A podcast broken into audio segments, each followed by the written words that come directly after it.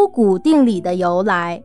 在平面几何中有这样一条著名的定理：直角三角形中两直角边的平方和等于斜边的平方，即 c 平方等于 a 平方加上 b 平方。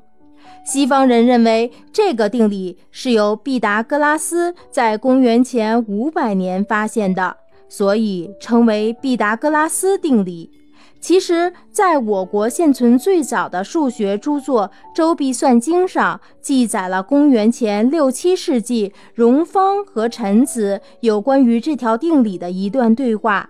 臣子说：“若求斜，勾股各自成，并且开方除之。”这段话用公式表示，即为 c 等于根号下 a 平方加上 b 平方，或 c 平方等于 a 平方加上 b 平方。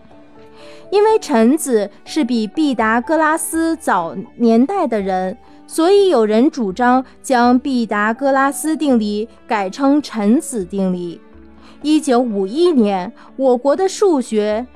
杂志以勾股定理为其命名。